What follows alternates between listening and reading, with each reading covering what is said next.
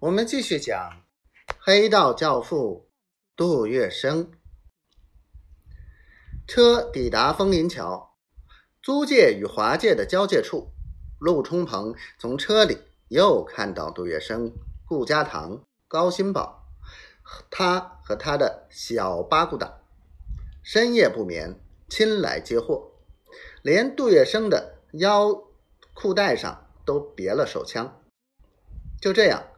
军警戒严，草木不惊，五百箱鸦片烟终于首尾相衔的运入法租界围墙里的三星公司。陆冲鹏先生那夜担着极大的风险，杜月笙和他的小八股党来不及照拂他，他一进法租界便直扑围墙里。陆冲鹏在三星公司一直等到。那五百箱鸦片烟土全部运达，有这五百箱鸦片烟到手，法租界的朋友全都松了一口气。这是一个非常重要的契机，他不但帮助杜月笙等人度过那个穷愁不堪的旧历年，而且更适时的给上海瘾君子解除了黑粮断绝的危险。三星公司的信誉以及杜月笙的金字招牌，都自这一项买卖大为增光。尤有甚者，杜月笙从此和苏北的一些人物有了接触往来，对于他的事业帮助不少。宋希勤为什么会听杜月笙的？一方面，由于他们是老交情。孙传芳还不曾占据上海以前，他便是孙的驻沪办事处处长。张啸林和他很要好，杜张不分家。宋希勤和杜月笙当然有往来。